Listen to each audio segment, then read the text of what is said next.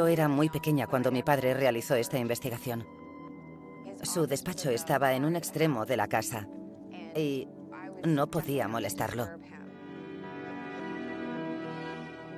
Pero en algún momento dado salía y cerraba la puerta. Y yo aprovechaba para preguntarle qué tenía en su despacho.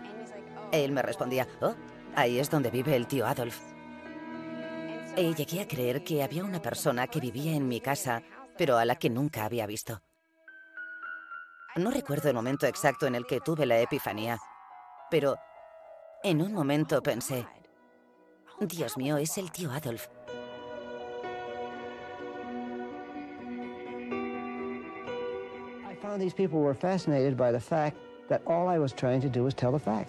And by the way, I taped it all.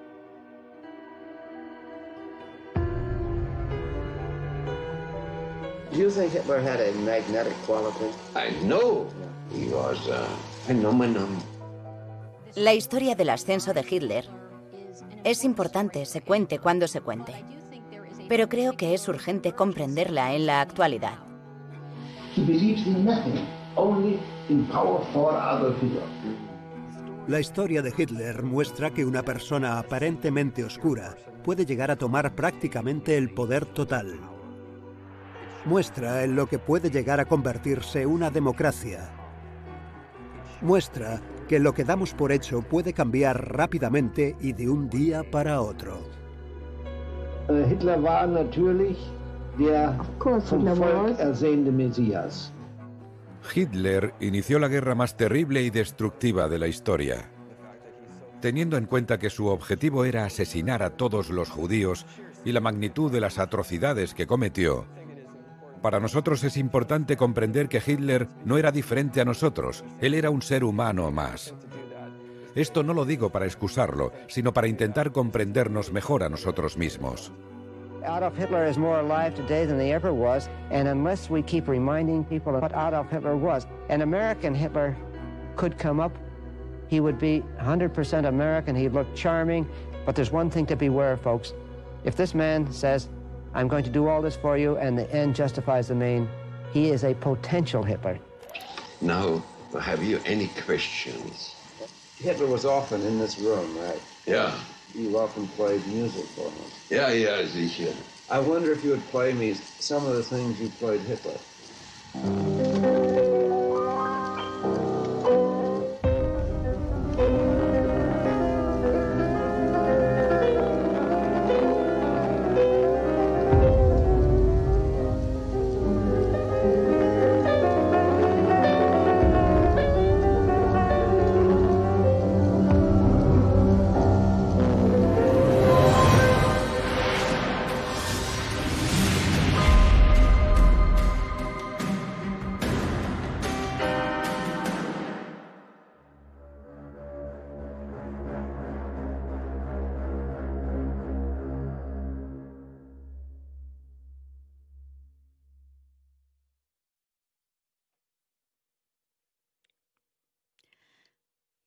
¿Empiezo ya?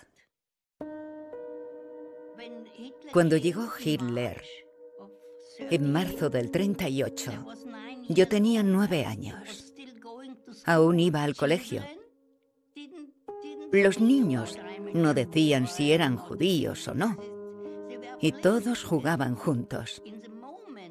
Pero cuando llegó Hitler, empezó a hacer todo lo que quiso con los judíos. Yo estaba muy preocupada. Me iba directamente a casa después del colegio y me alegro de haberme distanciado todo lo que pude de Hitler. Were you with Hitler when he went into Austria? Wie kam der kaum durch die Menschenmassen durch. Ja. Es war ja, das kann man sich gar nicht vorstellen, nicht, dass, mit welchem Begeisterung die uns dort bedrängt haben. Nicht? Germany is in full control of Austrian affairs tonight. The Nazi swastika flag is flying from the government buildings in Vienna and other cities. Austria was declared to be a state of the German Federation. a state of determined right. There is a festive, glorious weather spreading in all directions, I might say, because the sunshine is so glorious. It's a day filled with happiness and the souls of all the people. En 1938, la anexión de Austria parecía un logro del que alardear en la trayectoria de Hitler. Hitler tenía una relación complicada con su país natal, pero uno de sus hijos unió a germano-austriacos, como se llamaban a sí mismos en este gran Reich. Man sah, sah immer die Freude, das, äh, sagen wir mal, es war einmal, äh, dass er in die Heimat kam, und auf der anderen Seite äh, war das ja eine geschichtliche Erfüllung, nicht, dass das ganze Deutschland zusammenkam. Cuando apareció, lo más destacable es que todo fue más fácil de lo que jamás pensó. Según Hitler, eso significó que tenía razón. Den in diesem Augenblick zuhörenden 68 Millionen übrigen deutschen Volksgenossen in unserem weiten Reich versichere, dieses Land ist deutsch. In dieser Stunde dem deutschen Volk die größte Vollzugsmeldung meines Lebens abstatten. He stated, Today I announce the return of my own home country into the fold of the Reich. And then he closed, Heil!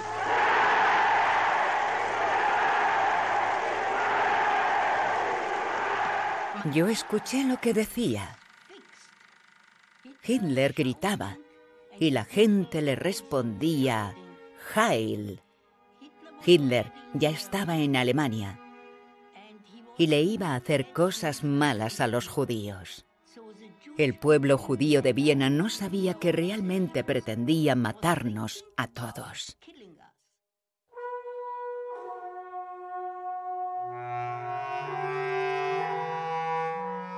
La foto de bebé de Hitler es la que más miedo da. No se puede ver a un bebé y decir que acabará convirtiéndose en un monstruo genocida. Es solo un bebé. Pero si piensas fríamente en la naturaleza humana, cualquier niño lleva dentro la posibilidad de convertirse en un Hitler. Hitler no es el resultado de un mal padre o de una mala madre. Hitler es el resultado de unas malas ideas.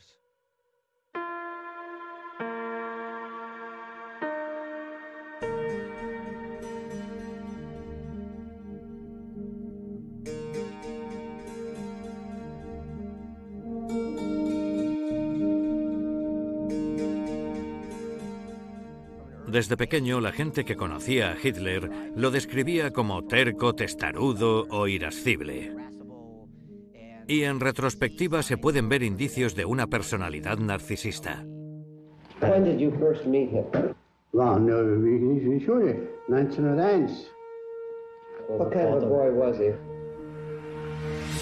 Er war schon ein, ein Wort äh, äh, draufgehen und äh, er hat uns in der Klasse schon alle schon be beeinflusst. Damals, nicht wahr? Er war natürlich ein, ein riesiger Germanenanhänger, war er. Ah, Die Germanen haben ihn begeistert, nicht wahr? Creo que para comprender la identidad alemana particular de Hitler, hay que pensar que la Austria de Hitler era un imperio que seguía mirando al pasado. Austria no estaba al nivel de Europa, ni mucho menos de Alemania a nivel tecnológico, militar, económico, ni nada similar. Hitler tenía muchísimas ganas de ser alemán, en lo que concierne al sentido de pertenencia de la nación alemana.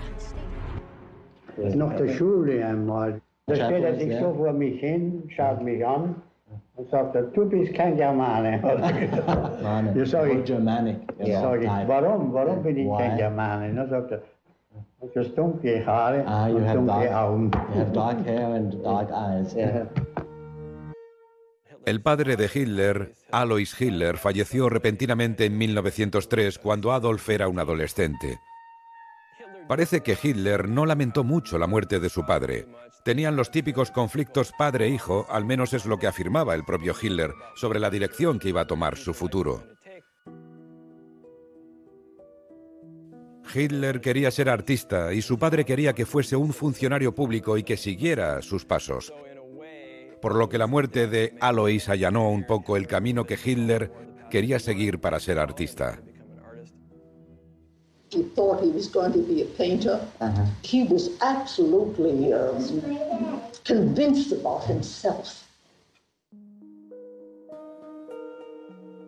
Pintaba principalmente escenas urbanas de Viena o de Múnich y solían ser bastante buenas en lo que concierne a la representación de las calles y los edificios. Pero lo más llamativo era que o no había gente o que la gente estaba muy mal pintada. Hitler dibujaba muy bien los edificios, pero no sabía pintar personas. Y aunque se trate de algo impresionista, creo que nos dice algo importante sobre Hitler, algo sobre cómo funcionaba su mente y sobre sus prioridades. Hitler intentó entrar dos veces en la Academia de Bellas Artes de Viena, la primera vez logró pasar a la segunda fase, pero no lo cogieron porque decidieron que sus habilidades no eran adecuadas para el nivel del centro. Cuando volvió a intentarlo, lo descartaron en la primera fase. Esto coincide con el periodo de su vida en el que su madre enfermó de cáncer en 1907, es decir, que todas las malas noticias se le juntaron más o menos en el mismo tiempo. Según cuentan, Hitler se preocupó de ella con devoción, lo cual es sorprendente e inusual, y sufrió una pena total cuando falleció. Parece ser que después de su muerte perdió el rumbo por completo. Y eso marcó el inicio de un periodo de siete años en el que su vida fue a la deriva.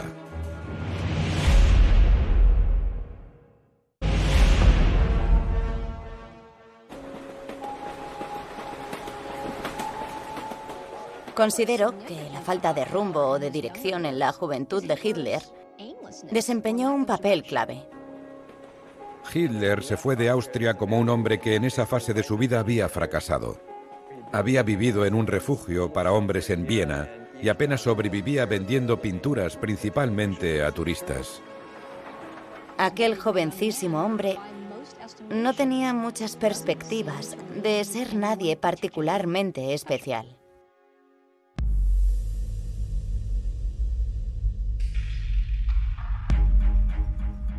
Als er von Wien kam, der hat einen Koffer mitgebracht, da war alles wunderbar und seine Wäsche und alles. Also, dass man sagen muss, als wäre er gerade von der Mutter kommen, die ihm den Koffer eingepackt hat.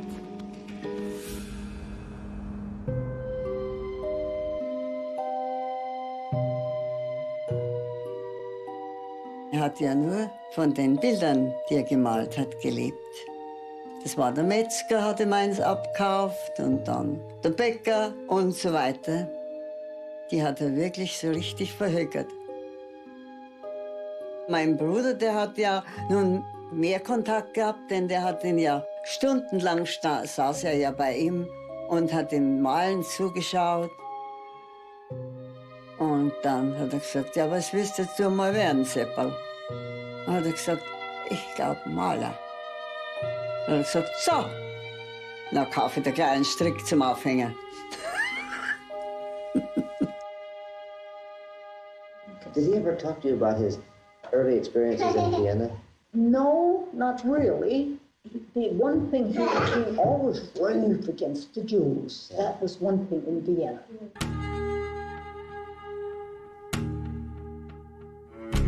En 1908 Hitler llegó a Viena para una estancia larga. Al principio le impresionó mucho la ciudad. Viena era una ciudad multiétnica y diversa para la Europa de la época. Viena tenía una cultura judía muy evidente.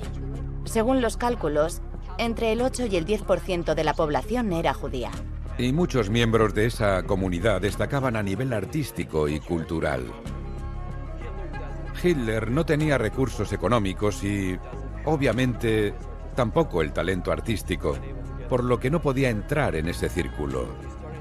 Así que empezó a quejarse de lo que veía en ese ambiente cultural que le cerraba las puertas.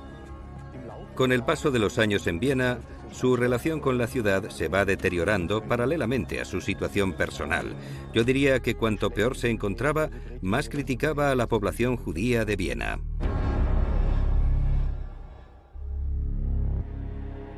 Wenn er eben mit meinem Vater sich unterhalten hat, gell? Er hat sich immer beschwert, dass zum Beispiel in Österreich, gell, also eine Lage herrscht, die ihm nicht passt. Er hat gesagt, Wien und Österreich sei so verjudet und vor allen Dingen, dass er auch nie in Österreich zum Militär will. Ehrlich gesagt, weil in Österreich zu verjudet war. Como nacionalista alemán, Hitler se terminó yendo de Austria porque sabía que pronto acabarían llamándolo para realizar el servicio militar obligatorio en el ejército austrohúngaro. Y no quería tener nada que ver con la diversidad étnica y religiosa de Austria. Así que se fue de Viena en 1913 para mudarse a Múnich. Ja, das hat er immer schon betont, dass er nach Deutschland kommen wollte. Und äh, der rafft sich direkt zum Militär. Und das war der Fall.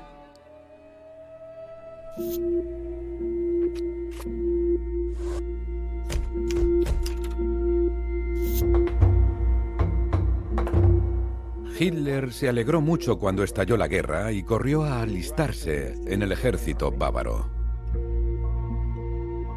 Da hat er fast einen Luftsprung gemacht, dass er dann im deutschen Heer hat dienen können. So glücklich war er, dass er zum deutschen Militär konnte. Mein Vater gesagt hat, naja, also das ist schon, schon allerlei. Er. Und dann ist er eben auch von uns in den Krieg.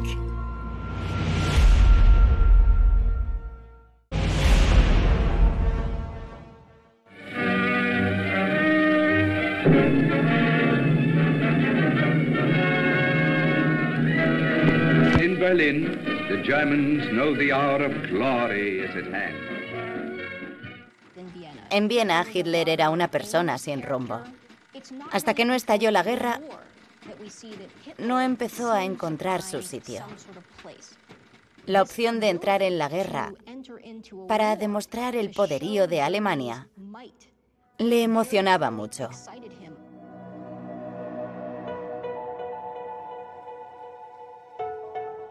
Hitler estaba en una unidad que se hizo bastante famosa. Era el regimiento Leeds del ejército bávaro. Su labor consistía en trasladar órdenes desde el cuartel general del regimiento hasta el cuartel general de diversos batallones. No dormía en las trincheras, sino en el cuartel general del regimiento, que era bastante más cómodo. Además, era mucho menos peligroso que el de alguien que disparaba desde las trincheras. In der Schule hatten wir Landkarten, wo täglich die Fronten der Soldaten abgesteckt wurden und wo dann über die Siege der deutschen Soldaten gesprochen wurde. Weniger, möchte ich sagen, waren es die Verluste, über die geredet wurde. Die Begeisterung, die in uns war, wurde ja zu einer großen Enttäuschung, als wir mitbekommen hatten, dass der Krieg verloren ist. En agosto de 1918, el alto mando militar se dio cuenta de que iban a perder y de que ya no tenía sentido seguir luchando. Pero el pueblo alemán, tras cuatro años escuchando la propaganda en la que decían, estamos a punto de ganar, estamos a punto de ganar, no entendió la derrota. Muchos de los comandantes del ejército habían creado deliberadamente un cuento de hadas. Los generales justificaron el fracaso del ejército alemán diciendo que los socialistas y los judíos les habían dado una puñalada en la espalda. El antisemitismo estaba muy presente en la Alemania de la época. Era habitual escuchar que había que excluir a los judíos y que literalmente todo era culpa de los judíos. Todo era una fantasía, pero tenía un potente trasfondo psicológico para los alemanes, quienes no entendían cómo habían podido perder la guerra. Y esa idea se fue arraigando en Alemania en los años de entreguerras. El Tratado de Versalles fue el instrumento legal que acabó formalmente con la guerra. Este incluyó la pérdida de territorios y determinadas cláusulas que, por ejemplo, prohibían la unificación entre Alemania y Austria. Pero lo que más enfadó a la mayoría de los alemanes fue que, con ese tratado, Alemania se vio obligada a asumir la responsabilidad total por el inicio de la Primera Guerra Mundial, así como indemnizar a las potencias que la habían derrotado. Y esto lo consideraron injusto. Les pareció totalmente un sinsentido y algo que iba contra la supervivencia de la propia Alemania.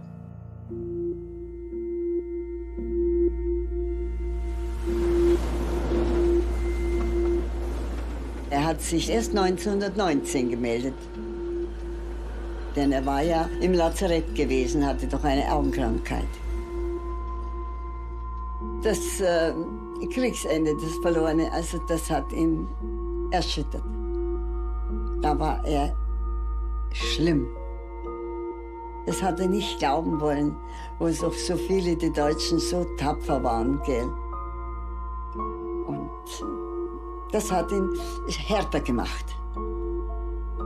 Hat ihn härter gemacht.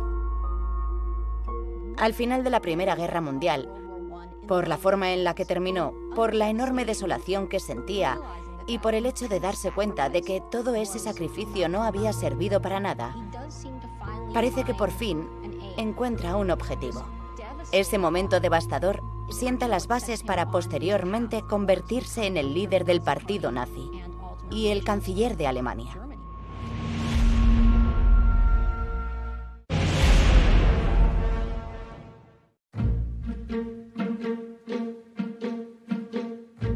A pesar de que hubiera terminado la guerra, la violencia no cesaba.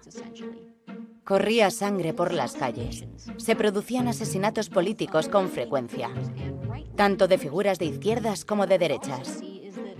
Y además había diversos partidos políticos con una sección paramilitar. Estos miembros armados iban a pelear con puños, con cuchillos y con armas para provocar matanzas. Se creó un periodo de agitación.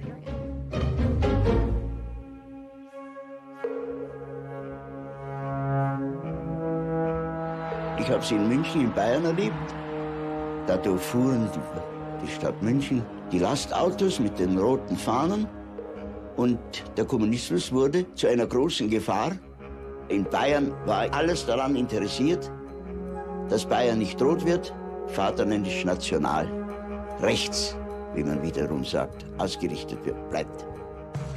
Hitler comenzó a seguir a un oficial que estaba al frente de una unidad educativa para soldados, pero que realmente los instruía en la extrema derecha y el nacionalismo.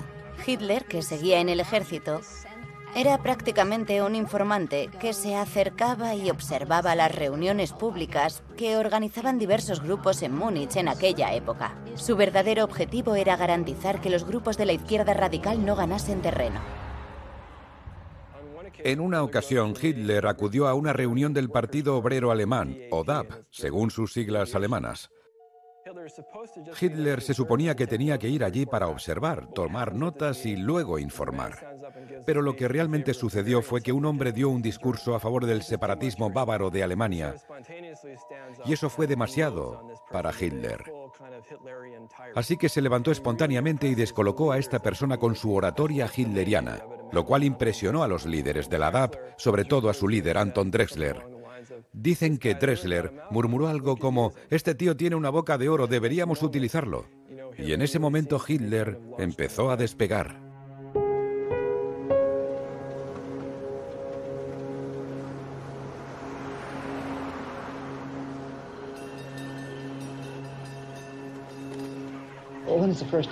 Hitler? My husband uh, took most of us, and we had to go and see, Uh-huh. see uh, go to this little meeting. Yes. Here in Munich? Yes. Here in Munich, Uh, yes. And uh, how did uh, Hitler strike you? I was curious. I was a young student, and uh, I also wanted to speak with him because I knew that the impression on my husband was very, very, very stark. Strong. Strong. Strong. Strong. Hitler's impression on me was uh, mediocre at the beginning. The creature Hitler, when he was out of action, looked like a everyday businessman, but uh, he became something totally different when he began to speak. He was a phenomenon. La ideología de masas es como una sopa amorfa y tóxica. En realidad Hitler no se movilizó por nada. Al principio, solo analizaba todo lo malo que había en el mundo. Azotaba tanto a los grupos de izquierda como de derecha, a los que consideraba sospechosos, peligrosos o alienantes. Hablaba del Tratado de Versalles para aludir a todo aquello contra lo que se movilizaba su ideología, porque eso creaba un gran consenso entre el pueblo alemán, ya que este tratado privó a los alemanes de su destino para convertirse en una de las grandes potencias. Sabía ante qué reaccionaba la gente. Ese era su don. Hablaba de una forma para obtener una determinada reacción y una respuesta. La gente que iba a escuchar a Hitler hablar sobre economía se centraba en determinados aspectos y le restaba importancia al discurso de odio antisemita que iba siempre acompañado. Pensaba, bueno, eso es para las masas estúpidas, tiene que convencer a más personas y por ese motivo dice eso, pero en realidad nunca va a hacer tales cosas.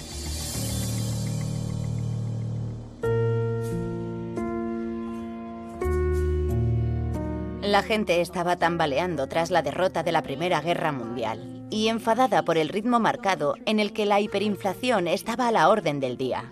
Había personas que habían ahorrado durante toda su vida y que perdieron todo en cuestión de meses. Y en ese contexto, en el que una persona tenía la capacidad de transmitir el mensaje adecuado, siempre escuchaban lo que querían oír. Y eso era la voz de una persona. Los discursos de Hitler resonaron en mucha gente.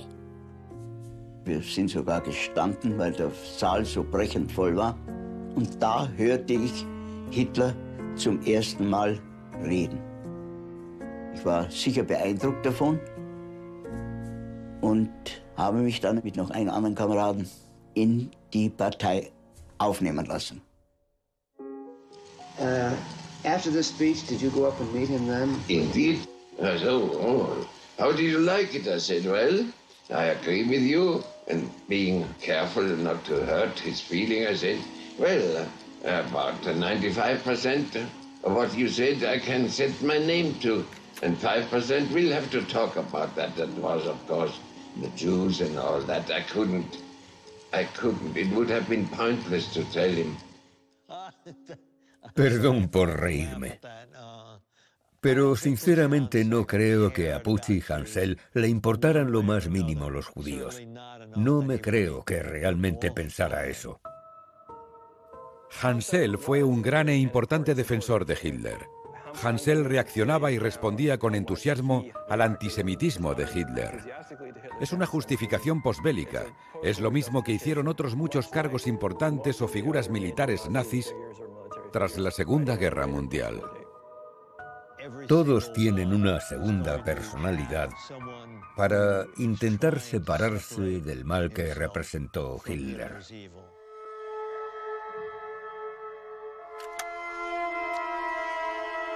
Then you became very friendly with Hitler, didn't you? In a way, yes. But didn't you introduce uh, Hitler to uh, high society here in uh, As time went on, yes. At the end of November 1922, and then it was very dramatic, and I saw him practically every third or fourth day.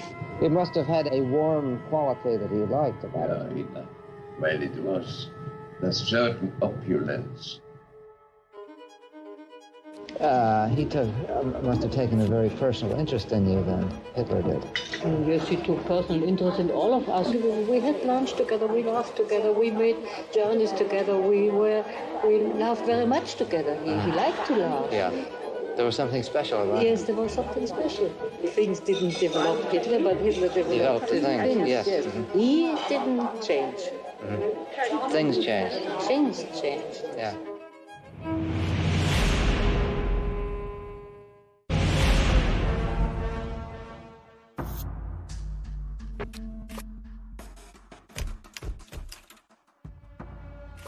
Entre 1919 y 1923 se disparó el perfil de Hitler como orador.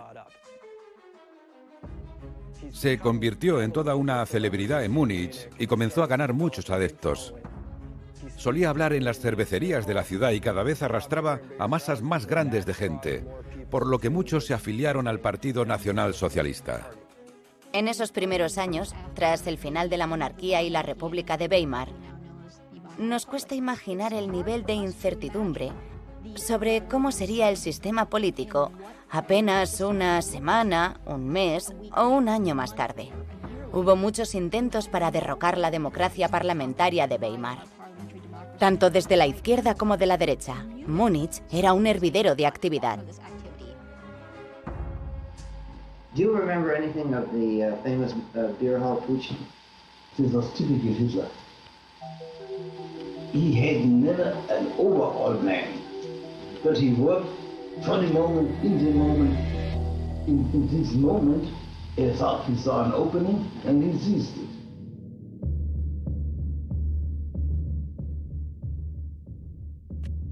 El push de la cervecería fue un intento de Hitler no solo para tomar el control de Múnich, sino de todo el gobierno alemán. Ich hatte ja nur einen Befehl von meiner SA-Kompanie, im Bürgerbräu mich einzufinden. En un discurso político en una cervecería de Múnich, Hitler se reunió con algunas figuras destacadas de la política bávara. Cuando lo hizo, saltó sobre una mesa de la cervecería, cogió una pistola y disparó al techo. Den Schuss hörte ich und dann gab es einen Tumult und man schaute sich um und keiner wusste eigentlich, was richtig los war. Tomó como rehenes a los demás líderes bávaros y les dijo, vamos a trabajar juntos, empezaremos aquí, pero después iremos a Berlín para tomar el Reich. We heard there was something going on. I- You knew I- something was happening. Yes, something was going on, but I didn't know what. Wir waren die erste Kompanie, wir marschierten ziemlich an der Spitze. Sind wir angetreten und sind dort wegmarschiert. Dann rechts zur Feldherrnhalle rauf. Las tropas frenaron a los nazis. El ejército y la policía acabaron con la revolución de Hitler. Wie die Schüsse an der Feldherrnhalle gefallen sind, waren wir benommen, erschrocken oder wie man es nennen will. Wir wussten ja nicht, was los war. Uns hat ja auch niemand was gesagt. Die erste Nachricht war dann, Hitler geflohen. Man hat nur eines gewusst, Hitler ist weg vom Fenster. Das war uns klar. Und das war für uns an sich ein sehr trauriges Ereignis. After the aborted putsch, Hitler unexpectedly appeared with a lacerated arm and shoulder. He had been wounded. He was feverish because he broke his collarbone. The following morning, the Bavarian police arrived in two motor lorries to arrest him. My wife rushed up the wooden staircase to inform Hitler. Hitler, who already had reached the first floors, revolver in hand. This is the end, he yelled, to have myself arrested by these swine. Never, rather dead. I shouted at it. What do you think you're doing? After all, are you going to leave all the people that you've gotten interested in your idea of, of saving the country and, and you take your life? Before Hitler was able to follow up his words by deed, my wife had uh, administered uh, the jiu-jitsu grip and the revolver sailed across the hall. I just went up and took it away him. In other words, Without any trouble at all. so that eliminates the jiu-jitsu stuff. No, that's a fable of my dear Putzi. I said, now look, You've got all your workers sitting there. They have to know what to do while you're being taken away. You're going to be incarcerated for a while. And I said, now tell me what, what you want each one to do, and I'll write it down. After all, if, if you want to keep up your party, you've got to do something about it. This banal incident helped to delay Hitler's final suicide by the fateful stretch of 22 years.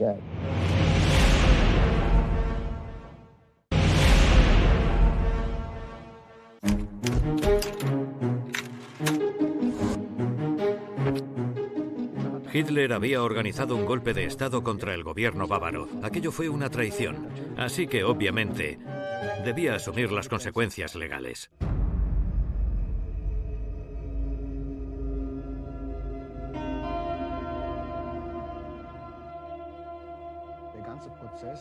El juicio fue un proceso totalmente ridículo. Realizó varios discursos políticos extensos y el juez no lo frenó.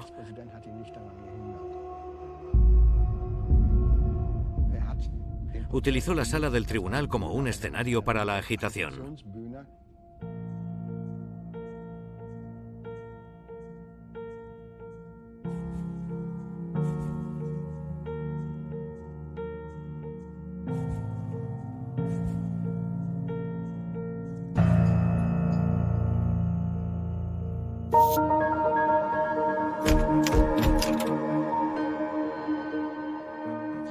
Fallido golpe de Estado fue una devastadora derrota para Hitler.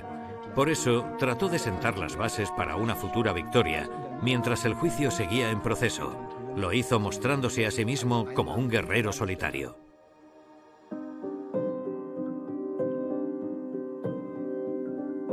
Im Jahre 1924 las mein Vater eine Tageszeitung über den Hitlerprozess. Da sagte von den zahlreichen Angeklagten einer, Hitler, alle sind unschuldig. Ich allein bin schuldig. Und das imponierte mir als Knaben, ein 13-jähriger Knabe. Dadurch prägte sich mir der Name Hitler ein. Es äh, beschäftigte meine Fantasie. Al final, a Hitler le pusieron una condena muy suave por lo que había hecho. Por el delito de alta traición por el que lo declararon culpable, solo lo condenaron a cinco años de cárcel. El tribunal fue bastante benévolo con Hitler. Los jueces eran de extrema derecha y era evidente que sentían admiración por él. Durante el transcurso del juicio, uno de los jueces llegó a decir, Hitler es un tipo tremendo. Und leider Gottes ist der Vorsitzende, des, der ist auch äh, viel zu lax gewesen, hat Ja. viel zu viel gefallen lassen. Ja.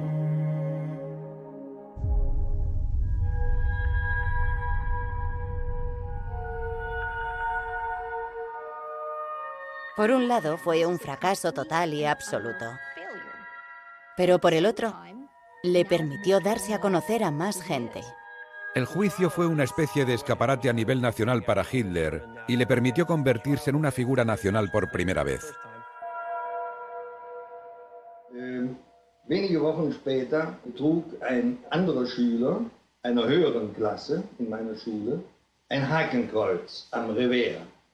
Und ich ging am gleichen Abend mit diesem Schüler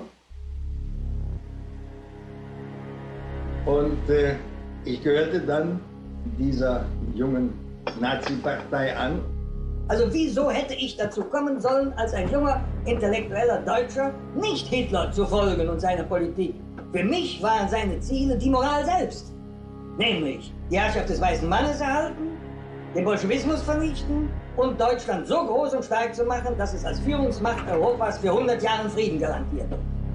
Die Nachkriegsentwicklung hat mich nicht vom Gegenteil dieser Moral überzeugen können. Después del juicio, Hitler dio un discurso. Podéis condenarme, pero los dioses de la historia romperán vuestra condena y sonreirán. Derrotaron a Hitler, pero muchos de sus simpatizantes no solo seguían siéndoles fieles, sino que además reformaron el partido nazi. En aquel momento era extraordinariamente improbable que aquel hombre pudiera obtener una posición de poder importante, pero lo iba a conseguir tras años de crisis, de derramamiento de sangre y de terror.